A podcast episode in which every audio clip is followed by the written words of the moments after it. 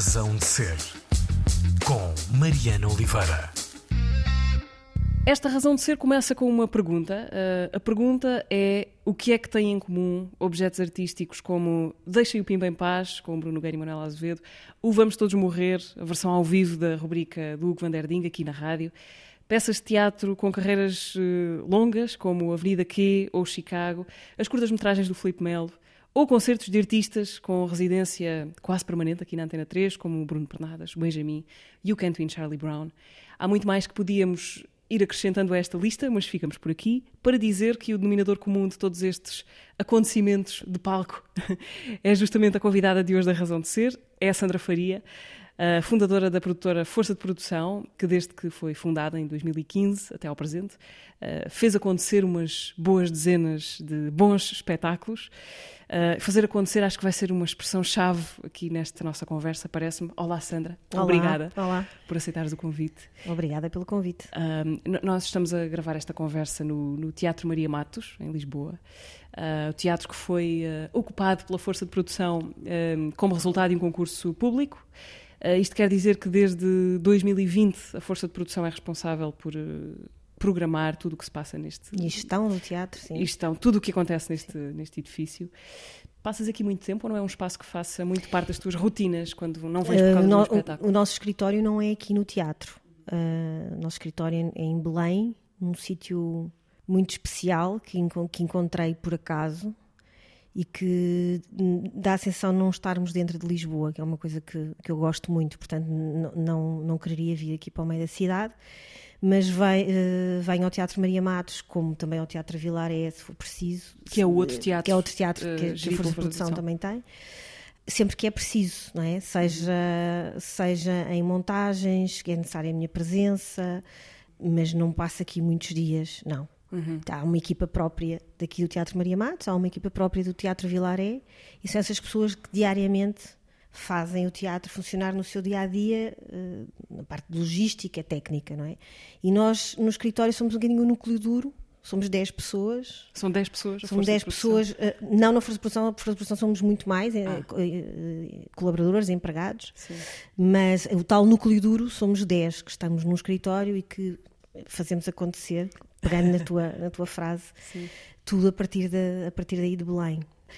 Isto que tu falaste um bocadinho da, da diferença é, é, exatamente uma das coisas que me motiva é hum, poder fazer coisas tão diferentes umas das outras. Mas o que é que tem em comum? É primeiro acreditarmos nelas e um bocadinho uma missão de uh, pôr ideias e sonhos de outras pessoas uhum. cá fora e pegando outra vez, fazer acontecer. E isso é muito importante. Em relação às peças de teatro, é um bocadinho diferente. A lógica é diferente. falar de coisas muito diferentes, sim, é? De a teatro, é de música. Sim. O Deixa o Pima em Paz, por exemplo, faz este ano 10 anos, em sim. setembro. E nunca ninguém achou que ia ser o que, o que foi. Portanto, basicamente, o Bruno Nogueira tinha uma ideia com o Teatro São Luís de fazer um Deixa o Pima em Paz. Eram três concertos e de repente percebeu, mas eu preciso de uma produtora, porque eu não vou fazer, eu não vou produzir este espetáculo. E quando eu vou ver um ensaio e percebo o que, o que é que era aquilo, o que é que eu não fazia a mínima ideia. Uh, fiquei, isto, isto, é bom demais. Estas pessoas incríveis, a Manuela Azevedo, que eu não conhecia só como, como vocalista dos Clã, que é um, um, um animal de palco e de talento, o Filipe Melo também o conhecia aí, o Nuno Rafael e o Nelson Cascais. Ah, conheceste o Filipe Melo na, na, no contexto, no Pimba, do, do no contexto Pimba. do Pimba. E, e, que também não se conheciam uns aos outros. Portanto, aquilo havia no fundo dois lados, não é? o lado da Manuela Azevedo e do Sim. Nuno Rafael, que tinham trabalhado já em humanos. E o Bruno conhecia bastante bem o Nuno Rafael. E, e, e depois o lado do Filipe Melo, que veio o Nelson Cascais, que é, como nós dizemos, os meninos do jazz. uh,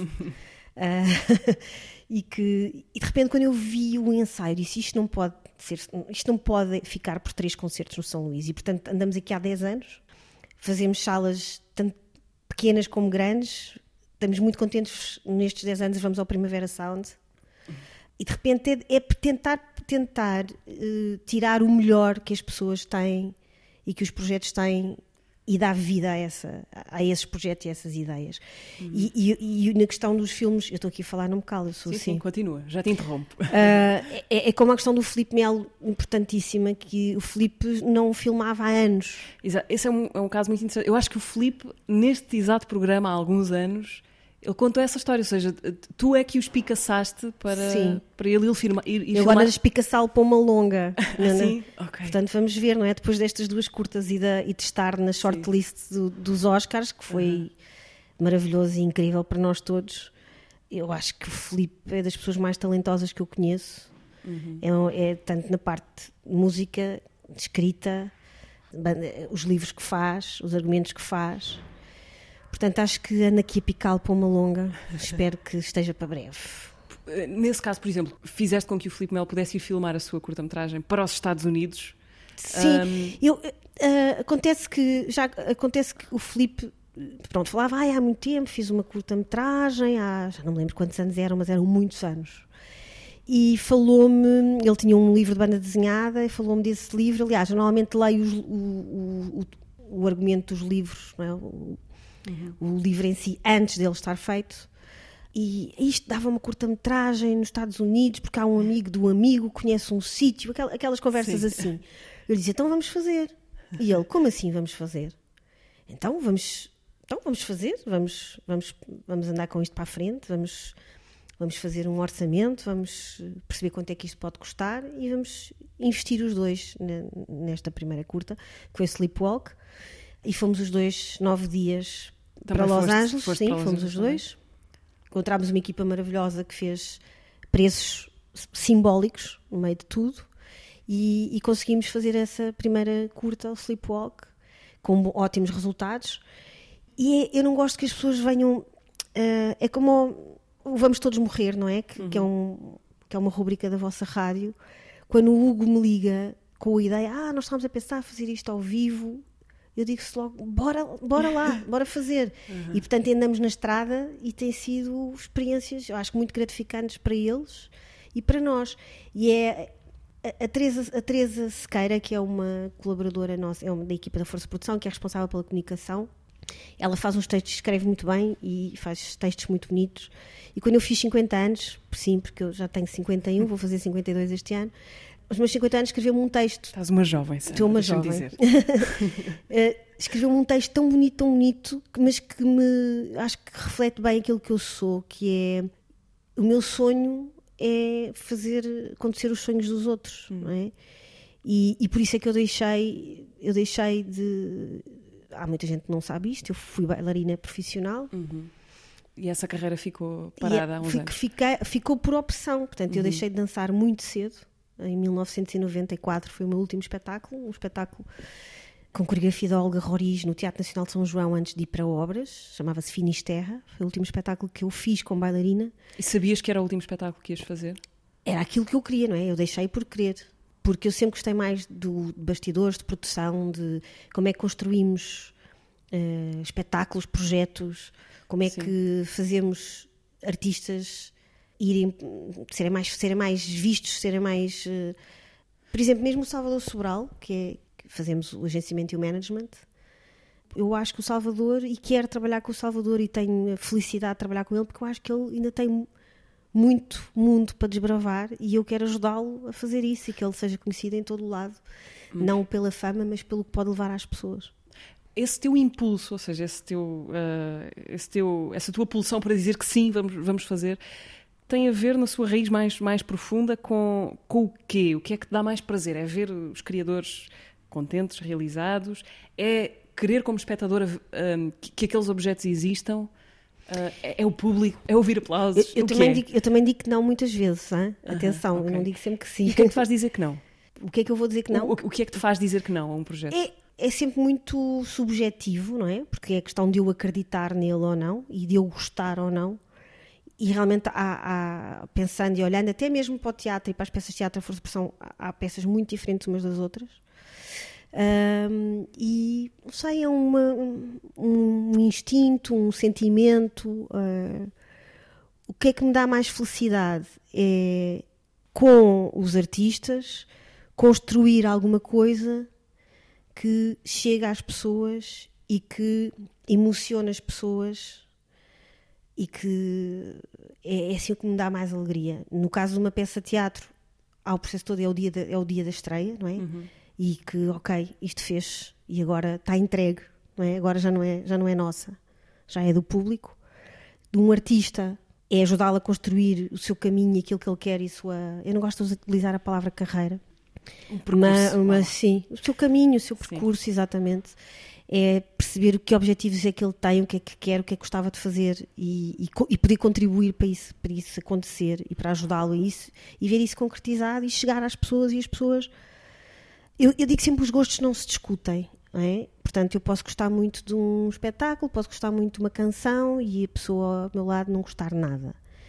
O que eu acho mais importante no mundo da, das artes é a emoção, alguma coisa que, que nos emocione, que nos faça sentir uhum. alguma coisa. Seja rir, seja chorar, uhum. seja ficar devastado, seja ficar de uma alegria imensa. O que importa é fazer sentir alguma coisa.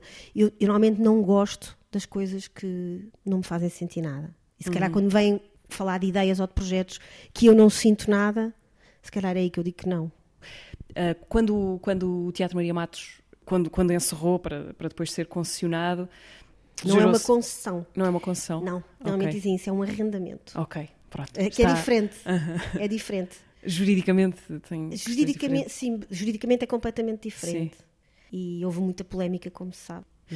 Uma, uma, parte dessa, dessa polémica ou discussão tinha a ver com o que é que, enfim, o que é que ia acontecer a este espaço, qual é que ia ser o perfil da, da programação um, com a eterna discussão entre o que é que é comercial e mainstream, por oposição ao que é mais experimental ou sofisticado. O posicionamento da força de produção neste aspecto, quem quiser pode lê-lo de forma muito clara numa espécie de manifesto que está sim, na, sim. na página do Teatro Maria Matos, justamente, onde se diz, eu vou ler, a força de produção acredita desde o primeiro momento que não há o teatro sério e o teatro comercial, mas sim o teatro bom e o teatro mau. Que uma peça comercial pode ser extraordinária e uma peça experimental pode ser um sucesso de, de bilheteira. O que eu gostava de te perguntar é como é que fazes, até, enfim, filosoficamente, se quiseres, esta dança entre o mainstream e o, e o, e o, e o mais alternativo, enfim, para lhe chamar assim. Porque a ideia geral é que o mainstream é que, é que dá dinheiro, é que paga as contas e o, e o, e o alternativo é uma espécie de, de, de, luxo para, poucos, para poucas pessoas verem. É assim ou não é necessariamente assim? Um, a base é assim. Eu acho que a base é assim. Uh, o Maria Matos Uh, e só fazendo aqui uma introdução, foi um ato, eu na altura, quando, quando nós abrimos o teatro, dei algumas entrevistas e, e falei muito que isto é um ato de loucura, porque isto é um arrendamento, mas há tudo o que envolve, há uma renda que é paga, mas tudo o que envolve o funcionamento deste espaço, e é muito caro por mês, é um valor muito elevado, é? Portanto, as pessoas todas dizem, ai, ah, vou já arrendar, não, não, não têm a mínima noção do que estão a dizer e do que estão a falar. E por isso é que este espaço, desde o primeiro momento, é um espaço que nós queremos que funcione o máximo de dias possíveis. Portanto, há alturas que nós temos as semanas completas de espetáculos e não há um dia livre. Também por isso quisemos abrir em plena pandemia, uh, em julho, quando os espetáculos só foram permitidos a partir do dia 1 de junho. Nós dissemos, nós queremos abrir, dissemos à EGEAC, nós queremos abrir, porque achava importantíssimo fazer esse trabalho e não estou nada arrependida, pelo contrário, muito nos orgulha este, este, estes dois anos de pandemia e que muita gente passou por aqui. E posso, se calhar, não, não sendo, não, não querendo, eu acredito que talvez em 2020 e até em 2021, alguma parte, é capaz de ter sido o teatro em Portugal que mais espetáculos fez. Pela, pela minha observação, não posso ter a certeza absoluta do que estou a dizer, uhum. mas parece-me que sim. E, hum, este teatro tem uma tem uma e se leste no site isto é um teatro para todos para todos. É um teatro do presente que não quer estar a fazer espetáculos a pensar experimentais a pensar como é que será o público do futuro ou como é que é o público do passado. Não é um espetáculo é do agora. É para agora é do agora e é aberto aberto a toda a gente que possa uh, e que queira vir aqui apresentar os seus projetos em relação, há aqui uma distinção muito grande em relação teatro e música, que é importante falar sobre ela. Este teatro tem 447 lugares. E, portanto, na área da música, é um teatro que funciona muito bem com propostas mais alternativas, propostas mais indie, eh, porque os, os, os, os cantores e os artistas pop muito comerciais, eu já vou aqui falar sobre a palavra comercial, uhum. Não querem fazer espetáculos em salas de 447 lugares, querem fazer coliseus, querem fazer campo pequeno e Altice Arena, não é? É isso que lhes dá alguma notoriedade, chamemos assim entre aspas, e, e, e dinheiro. Portanto, esta programação de música do Maria Matos que me, que me agrada muito, estou muito contente com a programação musical e por tudo o que tem aqui passado, acho que é feita para esta dimensão e então tem este cabimento mais, por vezes, mais indie e mais emergente. No caso do teatro, são longas temporadas. Uhum. E longas temporadas. Que é uma coisa uh, muito rara no teatro, sim, é? hoje em dia. Sim, e que eu acho péssimo. De ser sincero, acho péssimo uh, equipas estarem a trabalhar durante meses, uhum. atores ensaiarem dois meses e depois estão dois fins de semana ou três fins de semana. Acho que isto é uma E dois fins de semana já é. Acho que isto é uma geneira brutal, não tem visibilidade, não dão visibilidade aos projetos e morrem ali. E, por exemplo, nós estamos aqui no Maria Matos e está uma peça que não foi produzida por nós, que é o Pulmão, que é uma peça que eu vi o último dia no Teatro Meridional. Era um, o Teatro Meridional tem 80 lugares, eh, é uma peça que esgotou a temporada toda no Meridional, foi uma temporada relativamente curta, e que eu fui ver o espetáculo. É uma peça que supostamente não é comercial, e hoje à noite, nós estamos a gravar isto, não é? Hoje à noite está praticamente esgotado os 447 lugares. Uhum. E eu fui ver o espetáculo e pensei: esta peça é tão bonita, este texto é tão importante, que tem que ser visto por mais gente. E então fiz-lhes a proposta: querem ir um mês para o Maria Matos? fazer às quartas e quintas, porque eu, como tenho outra peça em cena, não é? Querem fazer às quartas e quintas no Maria Matos e a produção era das causas comuns. A Medita Pereira e Tomás Alves, os atores, disseram logo que sim, e aqui estão eles. E eu, hoje vamos abrir mais duas datas extra. E é isto é que é importante: é, é, é dar acesso, não é só. É como também no cinema, não é só uh, uh, dizer que acontece e que os projetos uh, são feitos, são criados e, e já está. Não é preciso que as pessoas o possam, os possam ver. Porque sem público o teatro, os espetáculos não existem. Que todas é? as pessoas que querem ver possam ver, porque muitas vezes Sim. com as carreiras curtas o que acontece. Não, é... Os espetáculos são para o público. Sim. Eu queria ver, mas já não há bilhete, já está esgotado. Agora, este, esta questão do comercial, que me Sim. irrita solenemente. O que é que isso quer dizer? Irrita-me solenemente porque é usada em Portugal com um lado preconceituoso. Sim. Sim, há muito preconceito. Que, por exemplo, vamos, ali, vamos aqui para Londres e isso não existe. Nós vemos, vamos a Londres e uma produtora que faz um espetáculo em coprodução com o National ou com o Old Vic é a mesma produtora que faz um musical de Pretty Woman, por exemplo.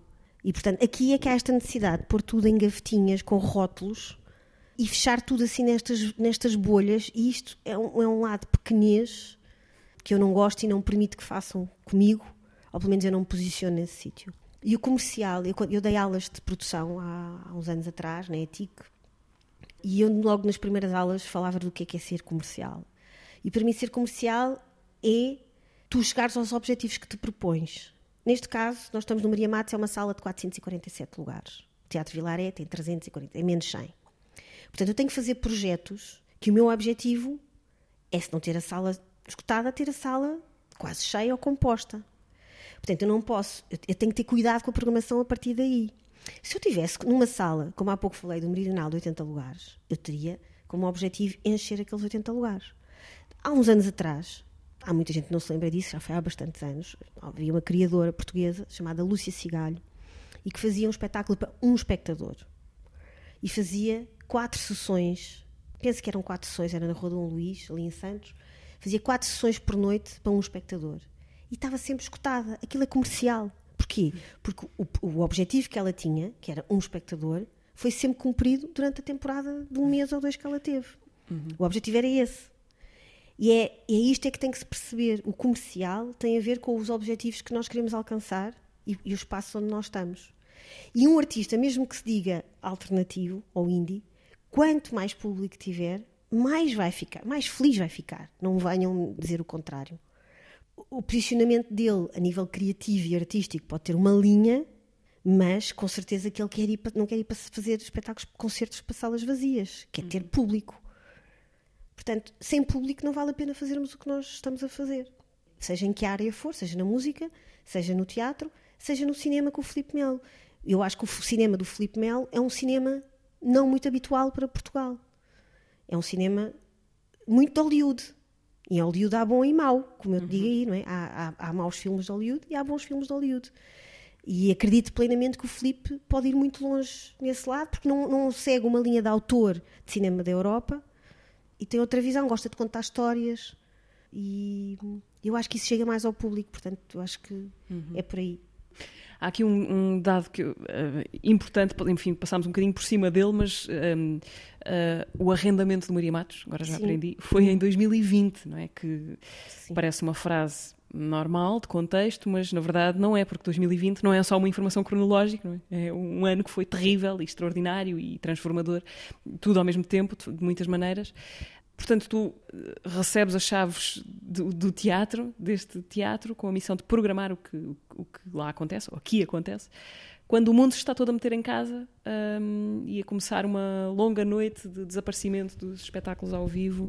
Como é que foi esse teu ano de 2020 e como é que hoje, três anos depois, olhas para esse início de percurso que eu imagino que tenha sido diferente do que tinhas planeado? Enfim, quando Sim, aliás, nós tínhamos planeado abrir, uh, pronto, como isto foi um concurso público, que nós ganhámos, uh, segundo, muito rapidamente o segundo lugar impugnou o concurso. Uhum. Eu achava, porque eu não conheço, não tenho, não tenho conhecimento de todas as leis, eu achava que para haver uma impugnação, que haveria alguém lá nos tribunais que faz como, como vamos aos hospitais e há uma triagem. Ah, e que percebia, ah, isto, não, isto está aqui errado, isto não, não, tem, não tem razão de ser, portanto nem sequer. Não. Portanto, cá em Portugal as coisas têm que chegar ao juiz. E isto demora muito tempo. Portanto, demorou muito tempo, e mesmo sendo com caráter de urgência, porque era um, tem um interesse público, demorou muito tempo a chegar ao juiz, perderam, portanto, uh, perderam o processo, voltaram a recorrer, e depois, quando isto é resolvido, uh, que estamos a falar no, no início de 2020, portanto, nós, ok, percebemos que a situação estava resolvida, vamos arregaçar mangas e vamos abrir o teatro em abril. E começámos a trabalhar para abrir o teatro em abril.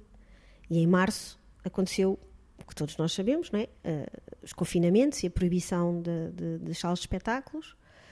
E, e, eu vou dizer uma coisa: foi a própria EGEAC, quando foi permitido uh, a realização de espetáculos, com a lotação de 50%, foi assim que abriu estes, os espaços, uhum. com máscara e lotação de 50%, a EGEAC não me pressionou para abrir porque sabia das dificuldades que uma, uma entidade privada teria uhum. numa situação destas. E eu achei muito importante abrir. Portanto, abrimos com, não com o que eu estava à espera, que era uma estreia absoluta, abrimos com uma reposição do Avenida Q. Lá está, que é um espetáculo que não se esgota. Eu, o que eu gosto é de, que os espetáculos possam, como disseste, por ser visto por mais pessoas que não conseguiram ver e, portanto, terem carreiras e voltarem a ter carreiras e ver reposições. E o Avenida Q foi um desses casos de sucesso. E depois, com a EGEAC, nós fizemos uma proposta que eles aceitaram, muito importante, que era apoiarem-nos com alguns custos uh, fixos que o teatro tinha e nós podemos ceder a sala e os artistas levarem 100% da bilheteira.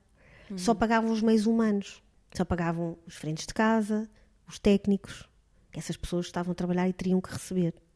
Nós, enquanto sala, não recebíamos nada. E isto foi muito importante porque se tu fores olhar para 2020, desde, desde que abrimos em julho até ao final do ano e depois até durante 2021, porque isto continua em 2021, uhum. passaram aqui inúmeros concertos e inúmeros artistas, muito, penso eu, por causa desta medida. Porque apesar de terem uma lotação de, de metade da sala, para eles era, um, era muito gratificante virem poder fazer um espetáculo, virem trabalhar, darem trabalho às suas equipas técnicas e artísticas. E a energia que existia neste teatro nessa altura era incrível, porque nós sentimos mesmo que as pessoas estavam felizes de estar aqui, estarem a poder apresentar esses espetáculos e o público também por vir ver. E isso aconteceu muito por esta, por esta colaboração com a EGEAC, que terminou depois, não é?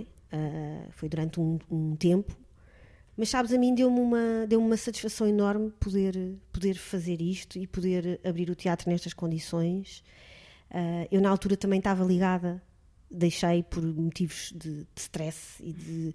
A APF, fui presidente da APF. A Associação Portuguesa de Promotores, promotores de, Espetáculos. de Espetáculos, Festivais e Eventos. Festivais e eventos. E, portanto, tive um bocadinho nessa, nessa luta. Luta, não é a palavra luta, mas nesse processo todo com seja com os membros de, de, de governo, seja com a DGS, etc. Mas acabei por ter que sair, tive assim um, um piripaque de saúde. Uh, eu acho que também muito devido a isso, mas é muito. Já tenho, já tenho alguma coisa que me deixa satisfeita, sabes? De, de, olha, não é, não é missão cumprida porque eu ainda tenho muita coisa para fazer. Uhum. Lá, eu estava a dizer que já tinha, ia fazer 52 anos, mas ainda sinto que tenho muito, muita coisa para fazer, ainda quero fazer muita coisa, quero aprender, uhum. quero fazer muita coisa ainda. Portanto, ainda não estou aqui com, com um lado de, desta missão cumprida feito, mas um, acho que foi mesmo importante para, para o espaço e para as pessoas ter aberto nessa altura, porque havia muitos teatros que não abriram e que nem sequer queriam abrir. Uhum. E, e, e, ninguém percebeu a importância que era. Era mesmo preciso pôr as pessoas a trabalhar e dar-lhes essa dignidade, porque se nós todos já estamos. Eu não sei se tu reparas isso, mas eu reparo que a saúde mental das pessoas não está igual desde a pandemia. Hum. Isto, há, há, muitos estudos sobre isto, seja de crianças, de jovens, pelas escolas. Pela...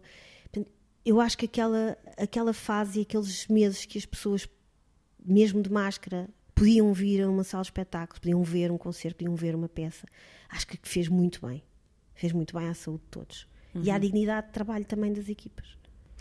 Vamos ouvir já de seguida a primeira música que tu escolheste para esta conversa, mas só para encerrar este capítulo, uh, fazer o luto da pandemia, Sim. queria perguntar-te agora, olhando para trás, foi o período mais difícil, negro, que atravessaste como enfim, pessoa que, que gere uma, uma, produtora e que tem também a seu cargo uma série de Olha, pessoas e postos de trabalho. Eu, eu acho que 21 foi mais difícil que 20, 2020, porque quando a pandemia começou, nós não sabíamos bem o que é que, o que, é que, o que, é que era, não é? Portanto, eu estava. Havia aquela... alguma ingenuidade esperançosa ali no meio, Sim, é? e também há aquela coisa, embora, embora batalhar, embora fazer, há uma força qualquer que nasce que é embora, dar, embora temos que conseguir, vamos nos unir e vamos fazer isto e vamos fazer aquilo. E, portanto, 2020 passa com essa energia de batalha, não é? Vamos para a batalha. E 2021 foi mais difícil. E posso dizer que 2022 ainda foi mais difícil. Eu acho que o ano mais complicado foi 2022 porque é, é as cinzas de todos aqueles dois anos, é, hum. é, é o rescaldo daqui, de mas, tudo aquilo. Mas porque, porque, em termos de público as coisas ainda não estavam a voltar ao normal? Sim, sim, em termos de público. Aliás, havia mais público na, durante a pandemia do que houve muitas vezes em 2022. Atenção, hum. as pessoas pensam, muita gente encontra-me e diz, ah, isto agora já está tudo outra vez normal. Não, não, não. Não está normal. Ainda uh, não está? Não está normal. Houve uma quebra de público enorme.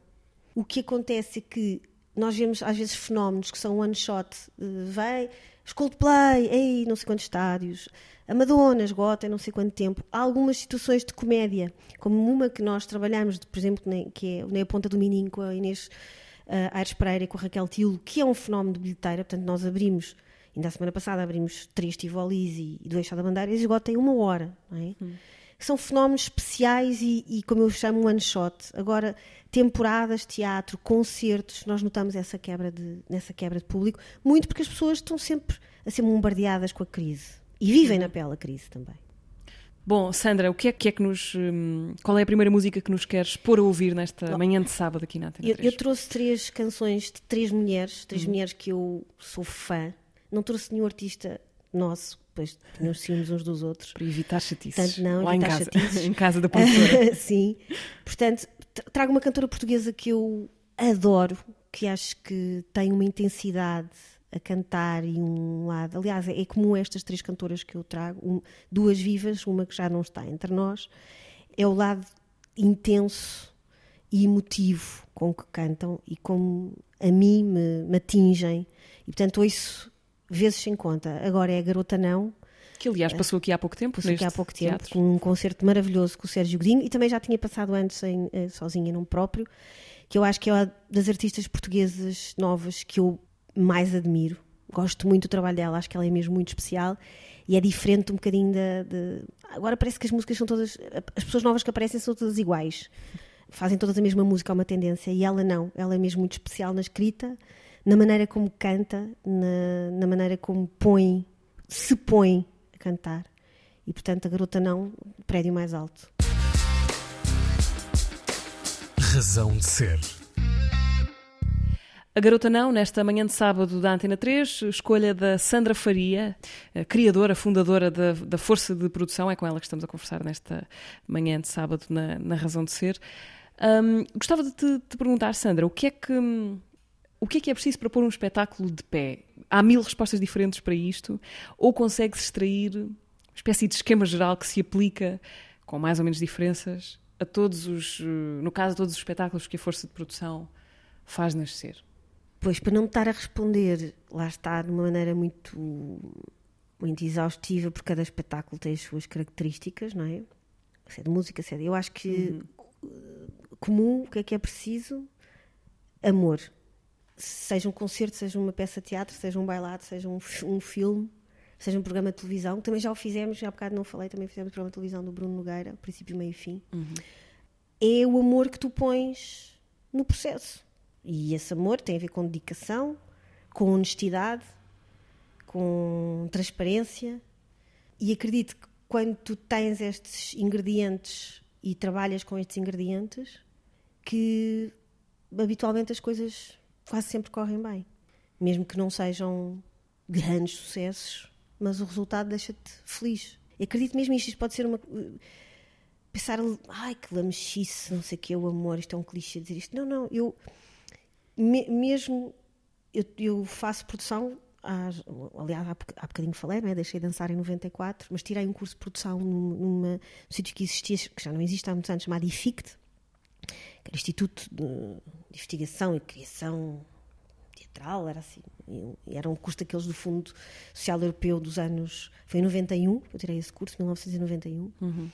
e portanto tenho vindo, já fiz muita coisa, não é? Já vi muita, já, já vi muita coisa, e é mesmo, quando nós vemos artistas, sejam músicos, sejam atores, no seu processo de criar algo, esse processo é feito com esse amor sendo que estão apaixonados pelo que estão a fazer, normalmente corre sempre bem. E é impressionante ver isto. A palavra uh, produção, que nos tem aqui acompanhado uh, ao longo da, da, conversa toda, é, é curiosa porque ela é ao mesmo tempo muito vaga, não é? Não, não sabemos bem o que, é que, o que é que ela abrange, mas uh, também muito concreta nas coisas que designam, não é? Porque é, tem a ver com um lado muito material e concreto de coisas que é preciso fazer. O que é que é a produção? Como é que tu, quando, quando alguém te apresenta ou tu te apresentas como produtora, uh, o que é que estás realmente a dizer? O que é que, o que, é, que é um produtor? Olha, um, é, isto depois também depende de sítio para sítio, mesmo cá em Portugal. Uh, há produtores que são. Há produtores que, que servem, os autores são quase produtores mais executivos não é o caso da força de produção, não é? Uh, portanto, aí também depende. No nosso caso, o produção é aquilo, olha, resumidamente é aquilo que disseste no início, é fazer acontecer. Ver o que é que é preciso. É fazer acontecer. Fazer é, um levantamento de, de, é das necessidades. É, tu tens, tens, olha, eu gostava, chegavas ao pé de mim, Mariana, olha, eu gostava de fazer este projeto assim, assim, assim, tenho esta ideia. É fazer acontecer, é o que é que é preciso para isso concretizar. Uh, seja em, em equipas criativas, em meios humanos, em logísticas, em promoção, em comunicação, parte orçamental, que é importantíssima, uhum. muito importante, e nós somos extremamente rigorosos com, com, essa parte financeira e transparentes, que é também uma coisa também difícil cá em Portugal. As pessoas têm muito pudor em falar de dinheiro. E... Nunca se pergunta, não é? Sim, Nunca é um mesmo tema artista, ai meu Deus, agora o que é que eu vou. E eu, é, é tudo posto em cima da mesa, sempre. E as pessoas sabem sempre tudo. Eu gosto que as pessoas e não tenho esse problema. O dinheiro é uma ferramenta que nós temos para o dia a dia. Se perguntar se eu trabalho por dinheiro, não. Não trabalho por dinheiro, porque senão se faria outra coisa. E respondi isto muitas vezes a algumas pessoas que me vieram apresentar projetos com patrocínios milionários para eu produzir e eu não queria. E, diziam-me, Sandra, mas eu estou-lhe aqui a dar este dinheiro, isto é só para ganhar dinheiro. E eu falei, se, se quisesse ganhar dinheiro não estava nesta profissão, fazia outra coisa. E, ia abrir coisas ilícitas, não é? Ia abrir uma, uma casa de acompanhantes de luxo. E portanto não estou mesmo nisto por dinheiro, mas, mas precisamos de dinheiro para pagar a estrutura, para pagar os colaboradores, para pagar os artistas, para, para pagar contas e uhum. para viver. E para mim isso é que é, é importante. Eu nunca quis, não, não, não critico quem queira, atenção, não julgo quem queira, mas eu nunca pensei, ah, agora ter, vou ganhar imenso dinheiro e vou comprar um carro assim, vou comprar uma casa assar e vou. Não, não, não, não, não. Eu só quero ter dinheiro para estar bem, para poder uh, viajar, para poder uh, beber um bom vinho, essas, essas coisas assim mais básicas, e estar com, estar com os amigos, estar com a minha família e poder dar uma boa educação ao meu filho, isso são as coisas importantes. O básico que é o essencial, não é? Quando fazemos Sim. as contas ao final. Mas não, nunca para. não se enriquece. Aliás, a produção e os promotores, neste caso também, que nós somos promotores, que é diferente também, têm riscos enormes, não é? Ah, e nós não temos a fórmula do sucesso, nós não sabemos como é que se faz sucesso, senão toda a gente fazia sucessos. E, e um exemplo, o espetáculo que nós temos no Maria Matos agora, de teatro, que vai acabar, não foi um espetáculo que correu bem, não correu bem. E, e nós perdemos muito dinheiro. E a questão não é. Não se acertou, nem sempre se acerta. E é, e é, e é, é uma profissão de risco. Mesmo com os artistas de música, não é? Que tu falaste há pouco, há um novo disco, nós não sabemos como é que vai correr. Os discos já não se vendem muito, não é? O que se vendem é concertos e. Portanto, será que vai correr bem? Vai correr mal? Vai ter muitos concertos? Não vão ter muitos concertos? E depois também a gerir os egos todos dos artistas, porque são, são pessoas muito complicadas quase sempre, não é? Cada um com as suas características, mas é muito complicado hum, gerir artistas, porque trabalham com a sua imagem, trabalham com os seus egos, com o seu lado mais, mais inseguro deles próprios, muitas vezes. é? E como é que fazes para, para lidar com isso de forma, enfim, diplomática? Ah, é, dar, é dar importância ao que realmente tem importância, e ao que não tem importância, nem ligar. Não ligar. Que às vezes são só mimos. é verdade. Às vezes são só mimos. E, outras, e há coisas, e há outras. E apoiá-los, não é? E tentar perceber que estamos a trabalhar com eles para o melhor e para ter os melhores resultados, mas que nós não controlamos nada, não é? Porque lá está, nós não controlamos nada, não temos fórmulas do sucesso. Só se fôssemos fazer coisinha- coisas iguais, o que é que está a ter muito sucesso agora? Então vamos pensar, tá, quem é que está a vender mais? E fôssemos copiar aquilo, no caso da música, não é? Quem está E mesmo isso não seria certo. não é? e mesmo Porque assim não seria certo. E muitas vezes não é certo. Mas, o- mas acho que o original trabalho- é sempre melhor que as não, cópias. mas não- felizmente não, não trabalhamos com ninguém assim. Na casa da música não, não trabalhamos com ninguém assim. Tem todos uma identidade muito própria e muito forte. E agora que também com, com o Benjamin fizemos uma label, os discos submarinos, e que também estamos, eh, já, já temos três artistas editados. O Velhote do Carmo, a Beatriz Pessoa e a Margarida Campelo, e, e- e os discos submarinos é isso mesmo, é, é, um é- é- é artistas emergentes, pessoas, dar visibilidade, artistas novos que, que, que mereçam ser vistos, que as pessoas precisam de ver e de conhecer. É fundamental para um produtor e para uma produtora, eh, a empresa, ser muito, muitíssimo organizado? eh, ou, eh, o, o caos é absolutamente indesejado ou também consegues tolerá-lo em doses homeopáticas? Alguma coisa boa que vem também de. Não, nós caos? somos extremamente organizados. Não quer dizer que não haja picos de. De repente há um, há um pico de trabalho, de intensidade de trabalho, e o escritório, ainda por cima nós trabalhamos em open space e é difícil, às vezes, não é? É Está o caos instalado nesse sentido, que há muito trabalho e há muito, muita intensidade e, há- e, e o dia só tem 24 horas, mas não, estamos, somos muito organizados. Eu, se calhar, quando era mais nova, era. Não é se calhar, era mesmo. Muito workaholic. E de, de alguns anos esta parte, principalmente desde que sou mãe, ah, mudei bastante isso. E, e- e com toda a equipa da Força de Produção, nós trabalhamos muito e de maneira muito intensa, mas toda a gente é importantíssimo ter as suas vidas, ter os seus, momentos pessoais. Não gosto nada de- de- das empresas que, que anulam a vida dos seus trabalhadores ah, em prol da empresa. Não, não, não, não. Eu gosto que toda a gente se sinta bem e que as pessoas estejam lá porque querem e não porque precisem de trabalho. Percebes a diferença? Porque querem estar ali naquele sítio. Lá está, é o amor outra vez. E somos muito organizados. Portanto, já é uma estrutura ah, com algumas pessoas e que possamos e, e- e temos um- uma forma de trabalhar um método também já muito fluido entre nós todos e caos não porque se, o caos já basta Pergunto os porque artistas É isso, esse lado, eh, o caos fica aí, o fica caos fica aí. circunscrito. à nós temos que criação. arrumar as peças exatamente exatamente Sim. e nós trabalhamos com alguns bem, bem caóticos mas pronto é tentarmos A arrumar vossa função é pôr as balizas, é? montar o sim, parque sim, sim, para sim. onde o caos acontece, não é? Ah, Sandra, qual é a segunda mulher que nos queres dar a ouvir? ah, A segunda mulher também, ah, também está viva. Ah, é muito nova, é uma cantora francesa chamada Pomme e que para mim também tem uma voz arrebatadora. Eu conhecia há, só há dois anos atrás e desde aí tem feito parte do meu dia a dia também musical. Qual é a canção? Eu não sei dizer bem, eu não sei se digo bem em francês. Tombeau. Razão de ser. Escolha musical da Sandra Faria, convidada esta manhã aqui na Razão de Ser. Sandra, nesta, nesta reta final da nossa conversa, eu gostava de, de voltar à dança, que é voltar ao princípio, não é? Pelo que percebi, uma, uma parte muito antiga da tua vida. A, a dança está na tua vida desde quando? Olha, eu comecei a fazer balé tipo aos 4 anos, aquela uhum. questão da, da criança que quer fazer balé, não é? E depois toda a vida quis ser uh, bailarina. Uh, não, não, não fui para o lado do balé clássico, fui para o lado do balé moderno e contemporâneo. E com 16 anos uh, fiz uma audição, havia, já não existe a Companhia de Dança de Lisboa, na altura era dirigida pelo Rui Horta, e fiz uma audição para Bolseira e fiquei, e portanto saía de, do liceu e ia até às 10 da noite fazer aulas de dança de várias, várias modalidades, dizemos assim. E, foi, e pronto, e estava feliz da vida. Uh, comecei a trabalhar, tenho uma. Tenho uma. Há muita gente que vai se rir. Eu, quando contei ao Hugo Vanderding, isto ele não queria acreditar, mas há muita gente que se lembra do Clube dos Amigos Dizem com o Júlio Isidro. Uhum.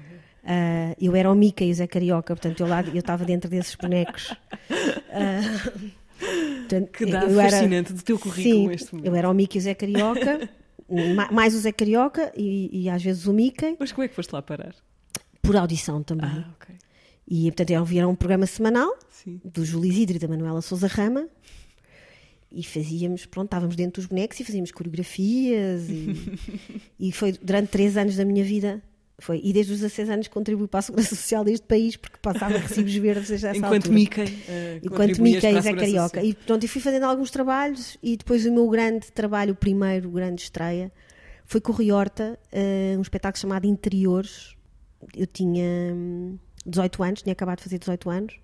Espetáculo na Gulbenkian, que foi incrível. Fizemos cá uma mini temporada e depois uma, uma tour na Europa. E depois fui viver para Paris que nem Linda de Souza, com, com o dinheiro que tinha conseguido juntar uh, durante os anos de, de dança e, e, a Disney, etc. E fui tentar a minha sorte com mais uma amiga e fui ver para Paris para a dança, mas entretanto há a Guerra do Golfo e achava que ia ser a Terceira Guerra Mundial. Eu tinha, estamos a falar que, eu tinha 18 anos, não é? Uhum. E acabei por voltar para Lisboa e, e, comecei a ter trabalho cá. Tive uma temporada grande com o Teatro Bando, depois fazia também dança-teatro, portanto não era só dança, mas também com algum texto. Só que, como eu te disse, eu, eu, gostava mais de. Estava sempre interessada em bastidores e como é que se faz as coisas e, e a produção e a produção. E eu percebi que realmente eu era muito mais feliz atrás do palco, a ajudar as pessoas a irem para o palco e a estarem no palco, do que eu estar no palco a receber aplausos. Portanto, eu, para mim, eu fico, olha, até toda arrepiada. Eu fico feliz de ver um artista no palco a ser aplaudido de pé, assim, tipo uma felicidade máxima que me podem dar. E eu ter ajudado àquele momento. Mais do que seres tu a estar no palco, Mais, a ser sim, alvo sim, desses sim, aplausos. Não, sim, exatamente. Isso é muito curioso. Sim, não. Não, não, gosto, não gosto disso. Mas a, a dança eu acho que foi muito importante por uma questão, foi porque eu tive portanto, eu tendo sido artista, eu tive nesse, eu tive no palco, eu tive nesse sítio, portanto, se calhar ajudam à sensibilidade de, alguns, de, algum, de algumas situações que se calhar uma pessoa que não passou por isso é mais difícil. Sim. E depois acabaste por trabalhar já como produtora com, com a dança também, com a Olga Roriz. Sim, eu, eu, eu portanto, esse espetáculo do Finisterra que eu, que eu falei há pouco com a Olga Roriz, é engraçado que era, ela estava na Companhia de Dança de Lisboa também, e saiu, eu quis montar a sua própria companhia e eu disse: Olga, posso ser produtora da tua companhia? Eu não quero dançar mais, eu quero ser produtora. E, e assim foi, em casa da Olga, uh, olha aqui muito perto de Maria Matos.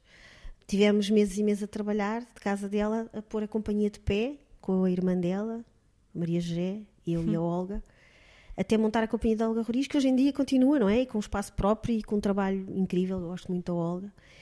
E comecei por esse lado mais independente, não é? Uhum. Que, é, que, é engraçado dizerem lado independente quando é o lado que depende de subsídios. é? é? o teatro independente, mas não é independente, que é dependente. É? é essa e, ironia, sim, sim da expressão. Sim. E, e, depois, pronto, fiz vários trabalhos nesse, lá, nesse, nesse aspecto. Depois tive, entrei em 96 para a UAU, uhum. como diretora de produção, que mais tarde fui sócia da UAU. Uh, uma produtora durante, também? Sim, uma produtora, promotora. Fui sócia até, lá está, a sair em dezembro de 2014, com uma parte da equipa que trabalhava comigo e montei a força de produção. É como aos casamentos, a coisa não resultou. Uhum. E, portanto, eu segui um caminho diferente. Eu há pouco não te fiz essa pergunta óbvia que foi uh, porque é que criaste uh, a, a força isso, de produção em 2015? Eu, eu, portanto, eu estava na, na UAU, uh, eu tinha toda a parte de, de, teatro e de, e de tours nacionais e agenciamento, etc. E pronto, é como lá está as relações, é, é como aos casamentos. E, e tinha um sócio e, e houve alguns. Não, tínhamos objetivos diferentes. E é exato. Eu, eu, aliás, falo muito isso, é como um casamento. Uhum. Não resultou. E eu não consigo fazer outra coisa. Eu não, eu não quero fazer outra coisa na minha vida, não sei fazer mais nada. Quer dizer, esta não sei fazer mais nada, se fosse preciso, iria aprender e ia fazer, não é? Uhum. Mas é, é, realmente aquilo que eu, que eu gosto de fazer e que, eu, e que me move e que eu sou apaixonada. Portanto, claro. E, e o nome Força de Produção foi um amigo que quando andámos à procura dos nomes para as empresas, que é sempre um, muito difícil, não é? Dar nomes a projetos, a empresas. E, e, ele disse: Pois, mas tu vais conseguir, porque tu és uma força de produção. Já está, pronto, é e é este. É este nome, força de produção, que dá, eu acho que tem logo essa energia da, Sim. de uma equipa de força a trabalhar. Por alguma coisa de pé, não é? Sim, Sim exatamente, exatamente. Sandra, neste momento há algum espetáculo que queiras muito ver? Ver? Sim. Olha, eu tive há pouco tempo em Londres e vi um espetáculo lindo, lindo de morrer, de, que é uma nova versão do cabaré um musical, que não tem nada a ver com todos os cabarés que foram feitos. Foi construído um espaço próprio e eu fiquei. Quero ir, quero ir ver outra vez. Uhum. E tenho muita vontade de ver uh, novos espetáculos da companhia Pina Bausch sem ela. Lá está, é a única coisa da dança que me. Fi... Quando eu vejo espetáculos da Pina Bausch, é a única altura que eu digo assim: ah, se calhar até gostava de estar ali. Mas são, são segundos.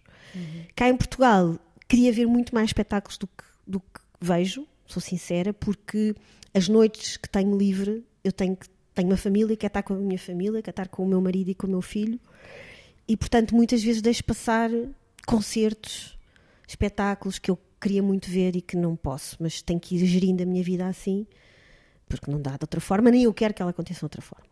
Sandra, para terminar, a terceira mulher. Terceira mulher já não está entre nós. É a Laça de Sela, hum. uh, que já morreu há alguns anos e que, à semelhança das outras duas artistas, tem uma forma de cantar. Ela ainda canta em, em inglês, em francês, em espanhol. Uh, esta música que eu trago é o Rising e tem uma forma de cantar completamente que penetra na, na minha alma e por isso trouxe. Terminamos uh, esta conversa, Sandra. Muito obrigada. Obrigada uh, também. Por teres aceitado o convite. Sandra Faria, uh, a força de produção da Força de Produção, foi convidada deste, deste sábado na Razão de Ser. Podem ouvir esta e outras conversas no RTP Play e também em podcast. Boa tarde, bom fim de semana. Razão de Ser